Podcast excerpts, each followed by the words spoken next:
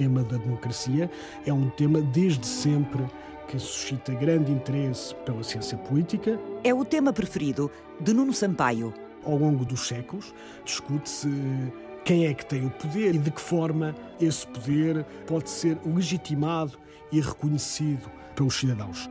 O investigador do Instituto de Estudos Políticos da Universidade Católica disseca a democracia e a legitimidade do poder nas democracias. Ao longo da história sempre houve muitas formas de poder, muitos regimes, mas a democracia consolidou-se como o regime da era moderna, reconhecido pelos cidadãos e naquela sempre citada expressão do Winston Churchill, o pior de todos os regimes, com exceção de todos os outros. E por isso é um, é um tema que está no âmago de todos aqueles que estudam política comparada e ciência política. Nuno Sampaio agrava o problema. Como é que se exerce a democracia entre dezenas de democracias soberanas? Como é que se pratica democracia supranacional, a 28, num espaço europeu unido? Este desafio de olhar para a democracia, para os seus eh, mecanismos de representação, de legitimidade, para as formas como decide e como é que essas decisões são percepcionadas pelos cidadãos, é um desafio que se torna ainda maior quando olhamos para a União Europeia porque a União Europeia é, de certa forma, uma união de 28 democracias, todas elas com representantes legítimos, com governantes legítimos, com 28 eleitorados diversos e que procura fazer uma síntese do que é essa diversidade com a necessidade e o objetivo de viver numa casa comum. Aquilo que realmente é difícil é que a própria União Europeia seja uma democracia com as mesmas características das democracias nacionais. E aí, de facto, há vários elementos de tensão e há muitas diferenças. A União Europeia deu grandes passos no sentido da sua organização, de, do seu alargamento geográfico, na sua estrutura jurídica e política, mas, apesar de tudo, não podemos olhar para a União Europeia como uma democracia à imagem daquilo que são as democracias uh, nacionais. Talvez possamos olhar para ela como para uma cebola. A democracia na União Europeia forma-se por camadas, no equilíbrio de poderes entre os órgãos europeus na negociação entre os Estados dentro dos órgãos europeus e na voz dos cidadãos que elegem um desses órgãos, o Parlamento Europeu. É através destas eleições que se escolhem os representantes no, no Parlamento Europeu. Isto uh, confere a estas eleições o papel de eleição daqueles que são os representantes diretos. Há uma legitimação direta pelos cidadãos de cada Estado nacional, daqueles que se sentam numa Assembleia multinacional em Bruxelas e em Estrasburgo. E nem sempre foi assim. No início, o Parlamento Europeu era constituído por representantes que eram escolhidos de forma indireta, e a partir de 1979 temos estas eleições diretas para o Parlamento Europeu, que também eh, vieram fazer com que, aos poucos, o Parlamento Europeu fosse ganhando cada vez mais poderes no processo legislativo, mas também outros, como na aprovação da Comissão Europeia e na escolha do próprio Presidente da Comissão Europeia. O que é que provoca esta mudança? Por que é que se avança para a eleição direta dos deputados eh, do Parlamento Europeu e o Parlamento Europeu vai ganhando mais poderes? Porque eh, desde sempre houve uma crítica, que ainda hoje se mantém, e aliás é uma crítica que não é uniforme e pode ser eh, feita partindo de diversas perspectivas, que há um déficit democrático das instituições europeias. Aliás, é, é comum no, no, no, espaço público ouvirmos essa crítica, que muitas decisões que são tomadas ao nível europeu não são tomadas por eleitos, que as instituições que estão em Bruxelas uh, estão distantes da realidade política e, e, do coração e do conhecimento dos cidadãos, e depois porque eram um Parlamento com fracos poderes. E ao longo do tempo, o Parlamento Europeu foi conquistando poder pela dinâmica própria da sua organização, mas também porque o, os diversos atores, desde os chefes de governo aos líderes das instituições europeias, foram percebendo que à medida que a União Europeia tem mais influência no dia a dia dos cidadãos, era preciso criar mais canais de legitimidade política entre os cidadãos e o Parlamento Europeu. Nem todas as decisões que são tomadas uh, ao nível do Parlamento Europeu são tomadas só pelo Parlamento Europeu. Uh, muitas vezes temos aqui a interferência também do Conselho da União Europeia. Como é que estes dois órgãos uh, se relacionam e que impacto é que isso tem depois também em termos das decisões da União? No fundo, a União Europeia tem duas câmaras legislativas. Praticamente toda a legislação tem que ser aprovada no Conselho da União Europeia e aprovada no Parlamento Europeu. O que aconteceu é que foi sendo transferido algum poder, ou foi dado um poder de co-decisão, de matérias que estavam só no Conselho da União Europeia, que é onde estão reunidos os governos de todos os Estados-membros e que pode ter diversas uh, configurações em função da área temática, e foram dados, aos poucos, foram dados também poderes ao Parlamento Europeu.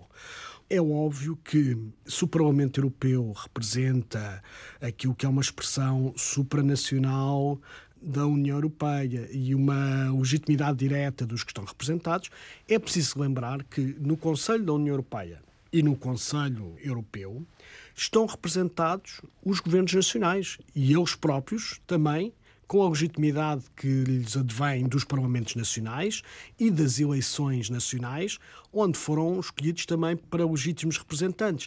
Portanto, isto dá sempre um equilíbrio muito complexo. A questão que isto me levantava, ou que me levanta, eu não sei se levanta aos cidadãos de uma forma geral, e é um bocadinho nessa posição que eu me ponho, como é óbvio.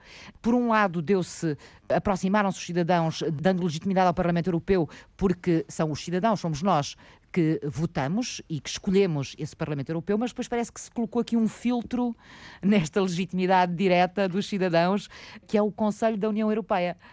Esse filtro já existia e, de certa forma, é inato à natureza da União Europeia. A União Europeia tem uma natureza híbrida, onde eh, se tentam conjugar fatores que têm a ver com o facto dos governos nacionais terem que se sentar à mesma mesa para articular políticas comuns, com aquilo que é alguma hum, aspiração supranacional. A União Europeia já nasceu com este filtro, não é?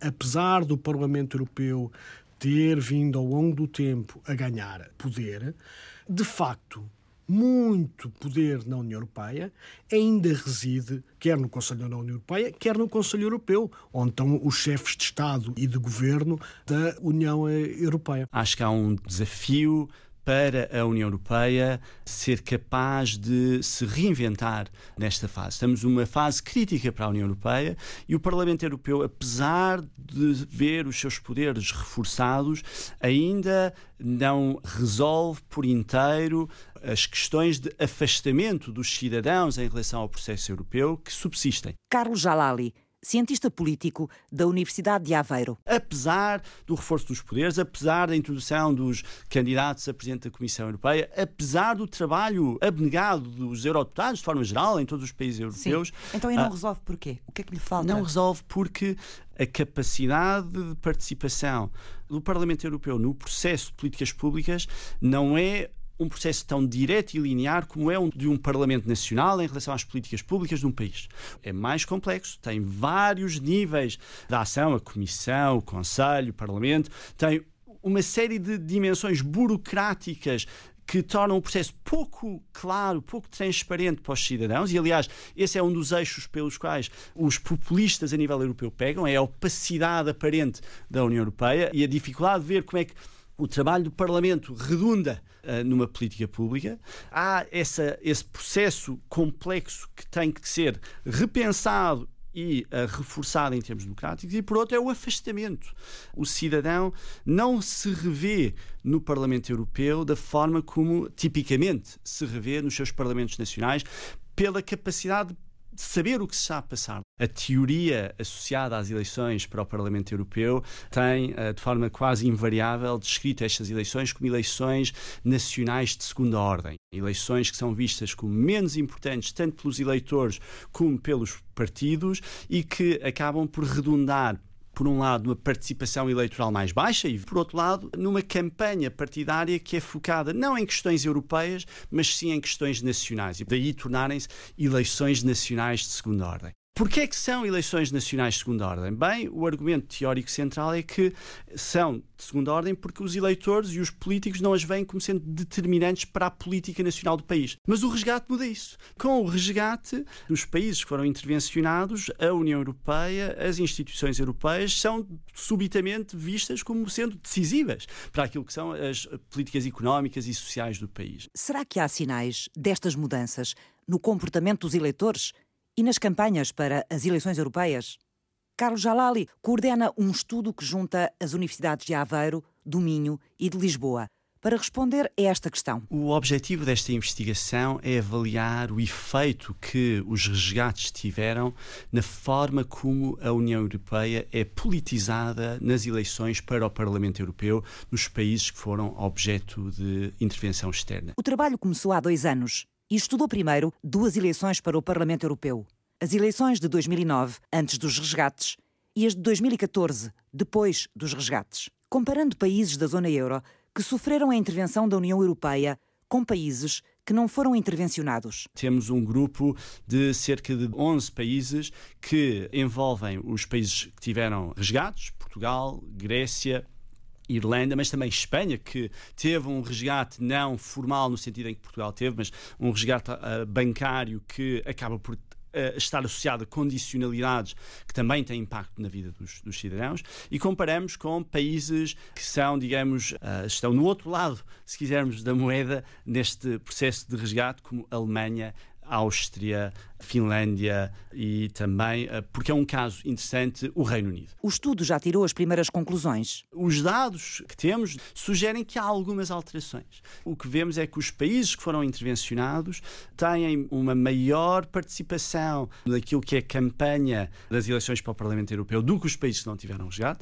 Ainda é inferior às legislativas desses países, mas a diferença é menor. E, por outro lado, a interação dos eh, cidadãos com as campanhas partidárias, olhando, por exemplo, para as redes sociais, para o Facebook, a interação é maior nos países que tiveram resgate e maior nos partidos que tiveram posições mais eurocéticas. Sugere algum efeito daquilo que foi o contexto do resgate sobre a forma como os eleitores olham para as eleições europeias. São resultados preliminares, porque a equipa de investigação quer analisar também as próximas eleições. Estamos a tentar também alargar a recolha de dados para incluir a campanha 2019, para vermos até que ponto é que estas atitudes de 2014 se mantêm pós-resgate, não é? Já passaram cinco anos desde o fim da intervenção externa, vamos ver se estas atitudes se mantêm passados cinco anos e há uma componente experimental que estamos a implementar agora que visa testar até que ponto é que as mensagens políticas afetam a forma como os eleitores olham para a União Europeia. O que é que torna as eleições europeias tão desinteressantes, quer para os eleitores, quer para os partidos,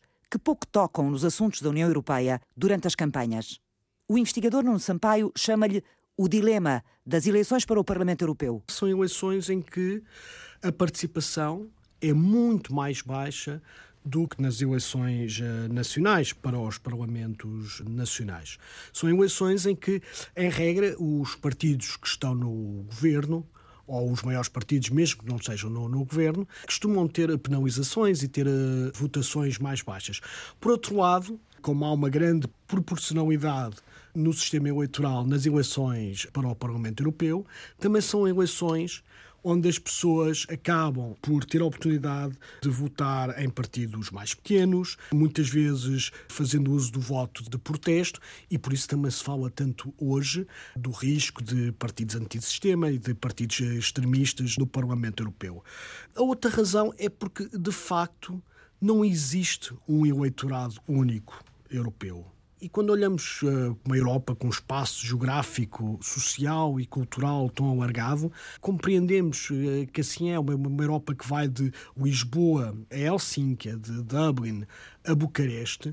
Não existe um único espaço público. Fala-se muito na necessidade do espaço público europeu e o facto de não haver um único eleitorado europeu, mas sim 28, da mesma forma como não há um único povo europeu, e esta é a questão de fundo, mas sim 28 povos europeus, faz com que estas eleições continuem a ter um cariz bastante eh, nacional.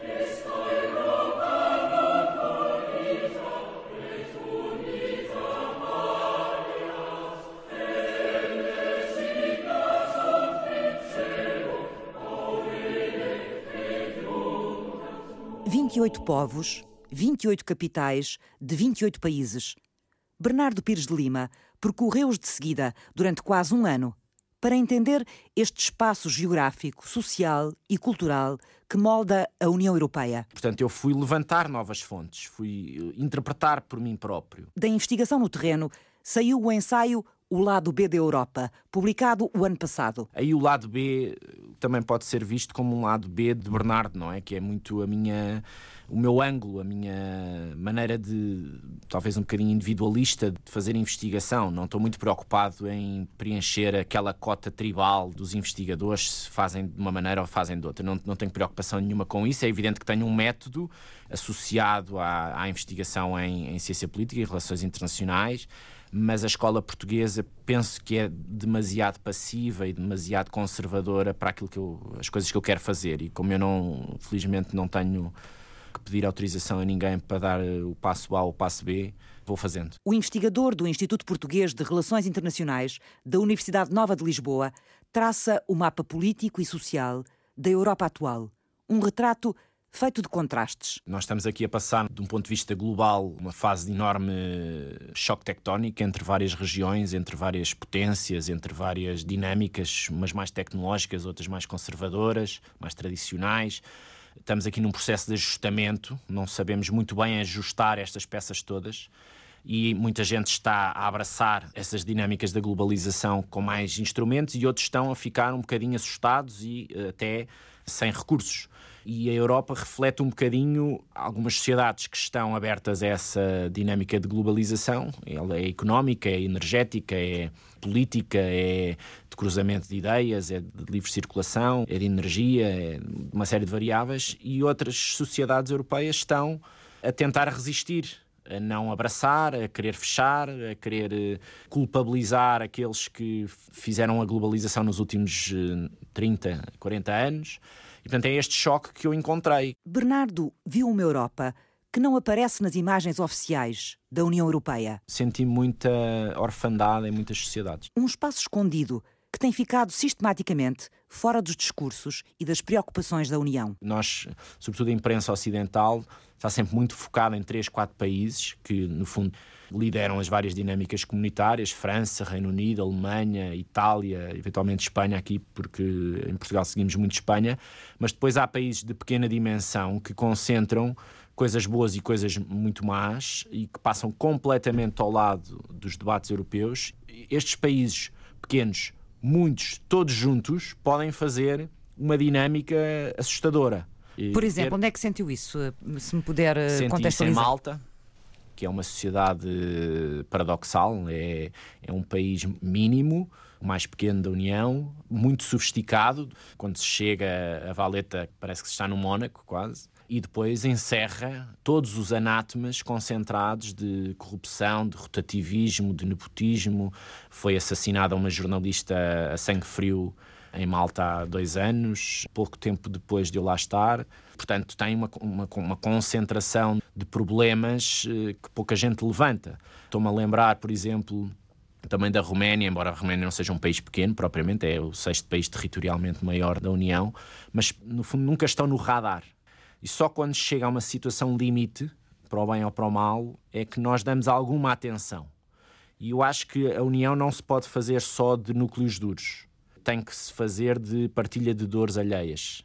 Não estou a dizer que em Lisboa nós devemos acordar e, e adormecer a pensar nos problemas da Roménia, não estou à espera disso, mas estou à espera de que as redes de solidariedade do lado bom, no sentido do lado eh, democrático, liberal, eh, do Estado de Direito, do, da liberdade de expressão, tudo isso precisa de ter uma, uma engrenagem muito mais comunitária, muito menos isolada porque depois deixamos essas sociedades ao abandono e, às tantas, é o lado mau da política que se sobrepõe. Nós temos vários países em que os lados maus da política e da sociedade se estão a sobrepor aos lados da democracia saudável. Será também este o lado B da União Europeia? A Europa, no fundo, ou a União Europeia, porque há mais Europa para lá da União Europeia, um, é um mar de enormes ajustamentos internos que depois espelham um difícil ajustamento a 28. Acresce a isto uma série de crises que nos últimos anos não conseguimos gerir da melhor maneira, desde a crise financeira, a crise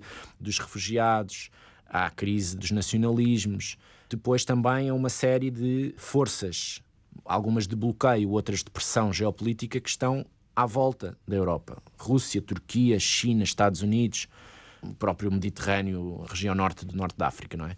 Nós estamos aqui num quadro temporal e espacial que concentra múltiplos fatores e, é, no fundo, é interpretar esta proliferação de fatores e tentar encontrar um modus vivendi saudável. No fundo, a União Europeia vive de uma forma bastante viva e com bastante tensão. Aquilo que é um problema sempre das democracias, que é o de conciliar a eficácia de resultados, conseguir decidir de forma rápida e eficaz, e ao mesmo tempo através de um processo que seja democrático e visto como legítimo por todas as pessoas que são afetadas por essas decisões. Claro, claro. Se isto já é difícil num Estado Nacional onde há um cimento de uma comunidade política que tem outro tipo de solidariedade. Quando olhamos para a tal Europa, que, como disse, vai de Lisboa a Bucareste e a Helsínquia, é muito mais difícil resolver essa, essa necessidade que as decisões sejam tomadas e sejam eficazes e conciliar isso com uma certa democraticidade dessas decisões. União Europeia. Sabemos o que ela não é. Temos mais dificuldade em descrever exatamente o que ela é. Sentimos-lhe as decisões no nosso dia a dia, mas não conseguimos antecipar-lhe as vontades, nem tomar-lhe o leme, como se de um grande navio a toda a velocidade em alto mar se tratasse. Pela primeira vez, a União está prestes a reduzir-se, em vez de se alargar. Mas soam mais sirenes de alarme a fragmentação das forças políticas, nos governos e no Parlamento Europeu. A ascensão dos partidos anti-europeístas, com mais poder de decisão dentro dos países e na União. Serão reais os riscos de desagregação? Poderão os princípios básicos das democracias europeias, a Carta de Mariar do navio da União, naufragar? Que nova encruzilhada é esta que a Europa vive? As perguntas regressam na segunda parte, ao ponto de partida.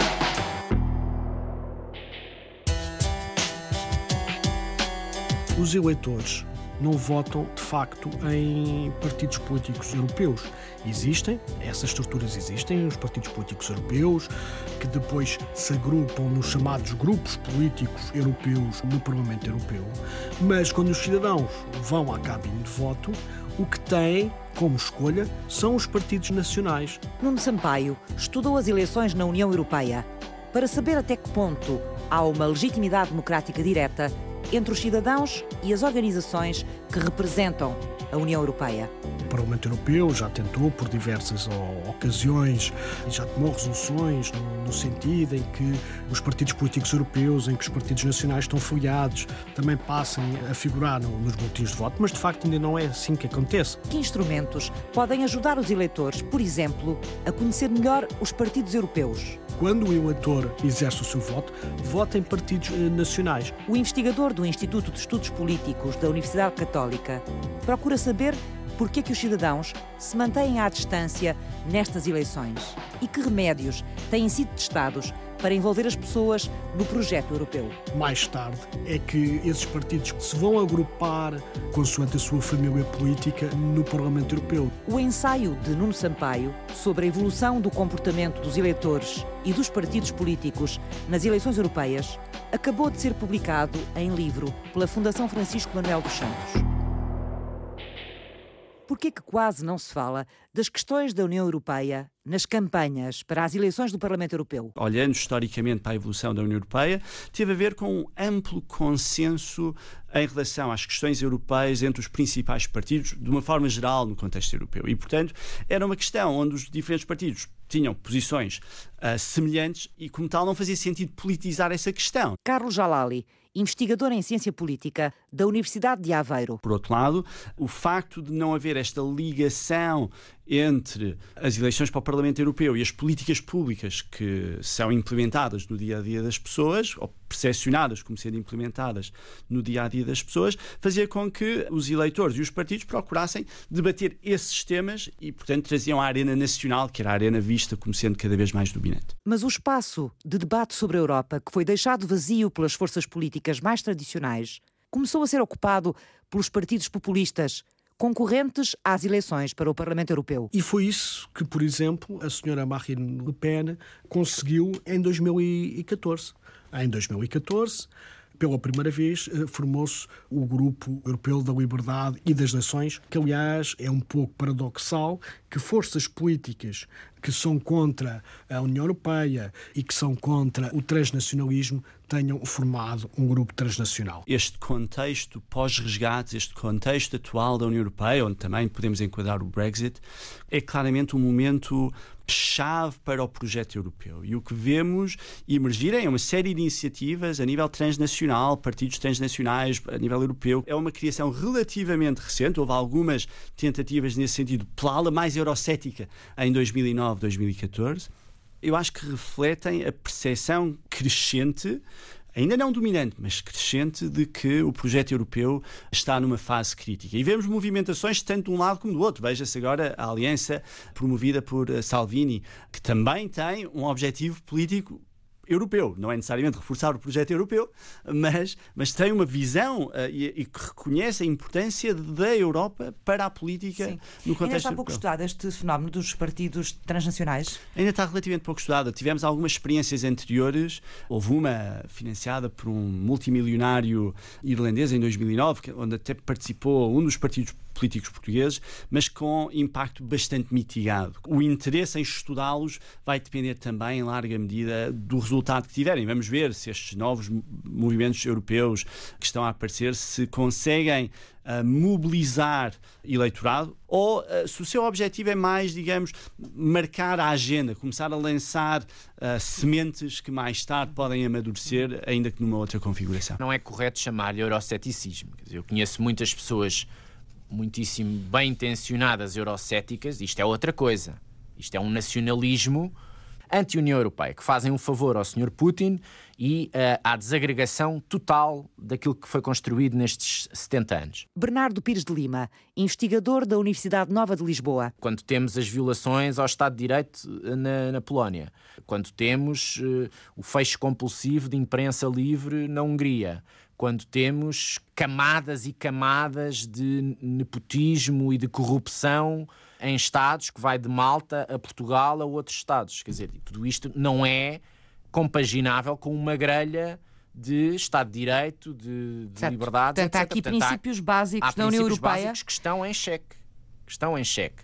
A questão aqui é saber se no tempo fronteira em que vivemos, e as eleições europeias vão espelhar esse tempo fronteira, qual é o, o, o prato da balança para onde isto vai pender. Se é para aqueles, um grupo maior de, de Estados e de sociedades que validam essa grelha, a defesa intransigente dessa grelha, ou se os, as sociedades vão, os eleitores vão votar cada vez mais em partidos que querem, no fundo, partir a grelha, que querem destruir esse corpus mínimo e, portanto, pulverizar uma geringonça que eu lhe chamo União Europeia, até ela quebrar de vez e ser completamente disfuncional. Os riscos são fortes e muito reais para Bernardo Pires de Lima. Os riscos para o projeto europeu, do crescimento dos movimentos anti-europeístas que ganham poder nos governos de vários países dos Estados-membros e no Parlamento Europeu. É a primeira eleição europeia depois de 2014 que vai espelhar esta atmosfera toda. A atmosfera de fragmentação partidária, de encurtamento do espaço eleitoral dos partidos tradicionais, aqueles mais pró-integração, pelo menos nos últimos 60 anos tem sido assim. Se as margens, que hoje em dia já não são tão marginalizadas quanto isso, são validadas e, portanto, esta, este pôr em causa, este até espezinhar da articulação comunitária, se é validada pelas sociedades, é preciso tirar ilações sobre tudo isto. O que as sondagens nos dizem é que, apesar de tudo, as sociedades, quando são chamadas numa situação limite entre um nacionalismo que quer derrubar este corpus de que lhe falei e uma solução alternativa, escolhem a solução que lhe oferece a defesa desse, dessa grelha. Aconteceu assim em França, aconteceu assim na Alemanha, aconteceu na Holanda. E, portanto, apesar de tudo, há balões de oxigênio. Hoje em dia, porque há maior articulação entre os nacionalismos, porque muitas das crises foram uh, geridas de uma forma uh, empurrar com a barriga e não resolvidas. Porque há vergonha de muitos partidos tradicionais pró-integração em defender a União Europeia, há uma ambição de discurso, nós vamos provavelmente ter um terço do Parlamento Europeu com forças anti-União Europeia. O que é por si só um paradoxo, quer dizer, porque quem está contra uma instituição não lhe veste a camisa, não é? O que se passa é que as democracias e as democracias liberais têm que viver com este paradoxo. Vivem sempre com o risco de admitir no seu seio forças que não respeitam os seus princípios. O limite será o do respeito por aqueles que são os valores das democracias liberais e que são os valores da União Europeia. É que o próprio Conselho Europeu é cada vez também a mais heterogéneo. Quando um país fundador da União Europeia, uma das economias mais importantes da União Europeia, que é a Itália, tem um governo que é uma coligação um pouco contra a natura de duas forças que se a, a, apresentaram às eleições como sendo eurocéticas e em muitos mínimos até anti-europeias, essa heterogeneidade já não está só no Parlamento, mas também já está uh, no Conselho Europeu.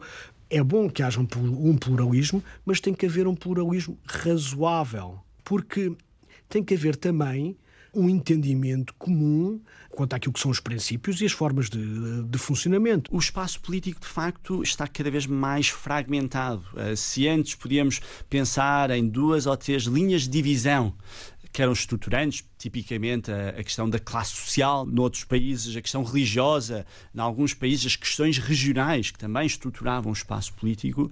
Hoje em dia vemos que surgem novos temas que geram um espaço político muito mais complexo. Eh, temas ambientais, temas de liberdade individual, com questões eh, que nós chamamos tipicamente em Portugal como questões fraturantes, como casamento entre pessoas do mesmo sexo, a questão da eutanásia, etc. São questões que são novos temas que não se encontravam nas velhas clivagens, e também a questão de uma clivagem que alguns autores definem como uma clivagem transnacional, a divisão transnacional. Como é que olhamos para a crescente integração económica a nível global, não apenas na União Europeia, não é?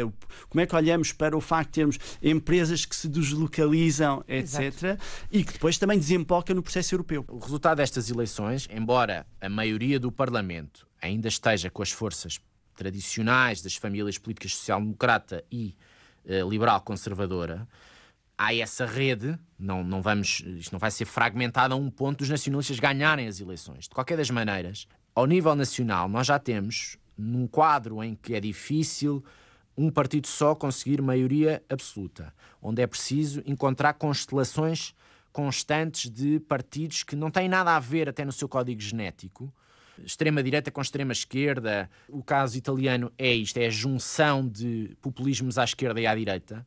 O caso grego, na sua origem, porque olho para o Siriza também já com uma, com uma certa evolução sistémica, não é? Parte de fora para dentro, mas faz uma coligação com um partido de extrema-direita.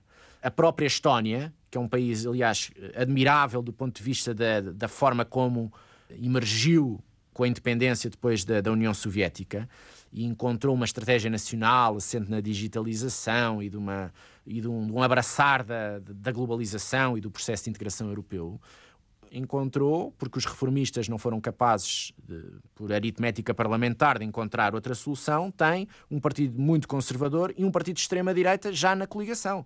E isto passa-se em vários países. Portanto, muitas fragmentações nacionais, como a inclusão ou, ou a mera influência de partidos anti-europeus na uh, sustentabilidade dos governos vai dar piores políticas comunitárias.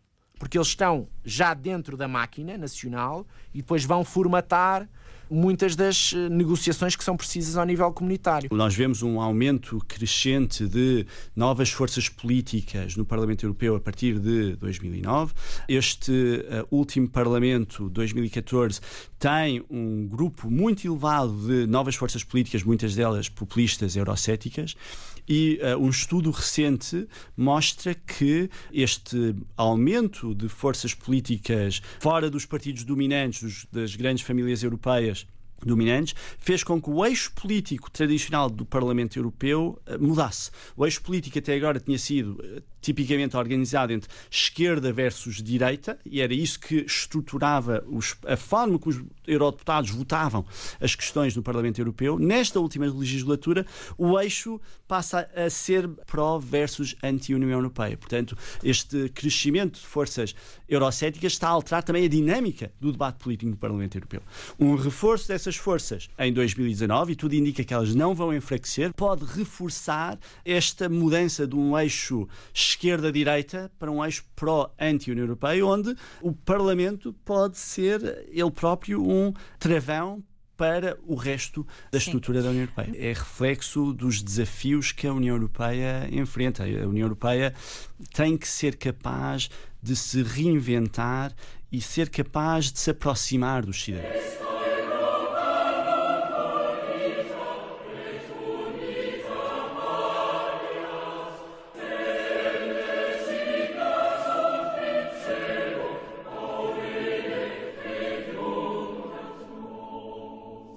Este sai não sai do Reino Unido vai ter influência sobre os eleitores e sobre o voto dos eleitores de uma forma geral ou não? É difícil prever uh, qual é que pode ser a influência. Os 27 têm demonstrado uma unidade em relação ao Reino Unido.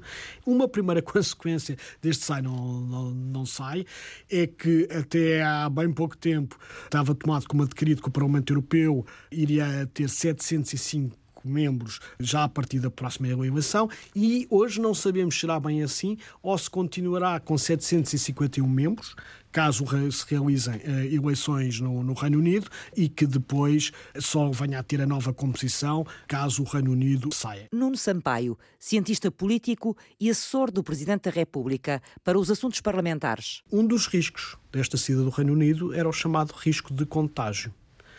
E nas sondagens e estudos de opinião que são feitos periodicamente em diversos países, observa-se que em países como a Dinamarca, como a Holanda, começou a haver um retrocesso daqueles que nas sondagens diziam que votariam no eventual referendo pela saída da União Europeia. Apesar de tudo, todos os indicadores sondagens, e eles são feitos mensalmente, dão o sentimento pró-União Europeia nas sociedades dos 28 a crescer tirando talvez a Grécia e pouco mais, mesmo aqueles que têm governos muito nacionalistas, como a Hungria ou a Polónia, as sociedades são 70%, 80% pró-União Europeia. Portanto, eles também vão ter que, de certa maneira, os governos perceber até o, quais são os limites do seu anticomunitarismo porque a sociedade não eh, acomoda todo o tipo de discurso destrutivo. Bernardo Pires de Lima o investigador em ciência política e relações internacionais escreveu O Lado B da União Europeia,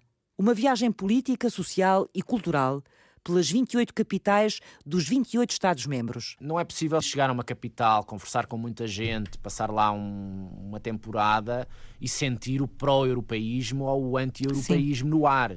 O que se sente é, à medida que se vai avançando para leste, outras variáveis que têm a ver com os percursos históricos pós-imperiais, até religiosos, e que estão mais próximos de Moscovo ou de Ankara ou até de, do Médio Oriente, não é? Essas dinâmicas são interessantes de ver porque a história da Europa não pode ser reduzida a uma matriz judaico-cristã. A meu ver, isso é, uma, é um erro e é um erro também que dá excessivo impulso a uma certa narrativa identitária e quase purista a história da influência árabe, muçulmana, do Império Otomano é presente ainda hoje em muitas das geografias europeias e não pode ser apagada da história.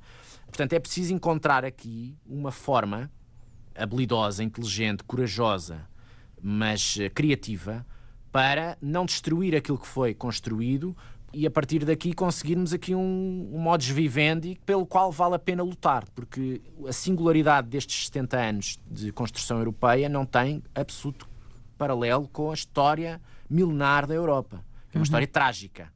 Valia a pena olharmos em perspectiva, sobretudo para as gerações mais novas que não têm nenhuma memória de guerra, felizmente, e encontrar outros mecanismos de chamamento, de motivação à defesa de um projeto que tem muito de comum. Há momentos, há conjunturas em que as mudanças são radicais ou são potencialmente radicais e podem terminar de forma bastante frutífera ou não. E acho que a União Europeia, de facto, enfrenta eh, um desses momentos. Carlos Jalali, cientista político da Universidade de Aveiro. Até há 10, 15 anos, esse veículo em movimento tinha aquilo que se chamava, da parte dos cidadãos, um consenso permissivo.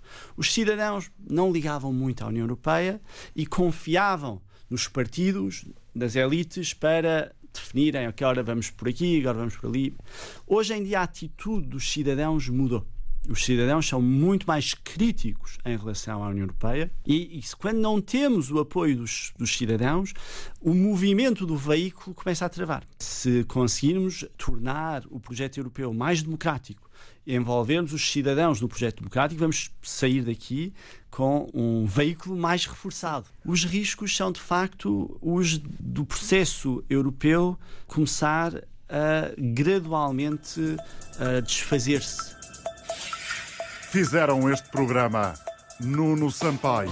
Quando olhamos para os Estados Unidos da América, para a Rússia, para a China, se a União Europeia não tiver de facto uma representação conjunta condizente com aquilo que é o seu peso social e económico que ainda tem no mundo, terá dificuldade em articular políticas de posicionamento global e inclusive de segurança e de defesa. Carlos Jalali. A política, de uma forma geral, não apenas a nível da União Europeia, é uma política cada vez menos baseada no consenso, é uma política cada vez mais tribalizada. E a política tem que ser a arte de, de negociar, de conversar, de chegarmos a pontos que não são só os meus ou só os teus, mas onde todos temos a ganhar. Bernardo Pires de Lima. Quando 80% da legislação portuguesa nasce em Bruxelas e 80% do nosso investimento público vem dos fundos comunitários, nós somos altamente dependentes da saúde da União Europeia. Francisco Alves fez o apoio à produção, Paulo Ramos cuidou da pós-produção áudio, Eduardo Maio realizou e apresentou. Este programa está em podcast e em RTP Play.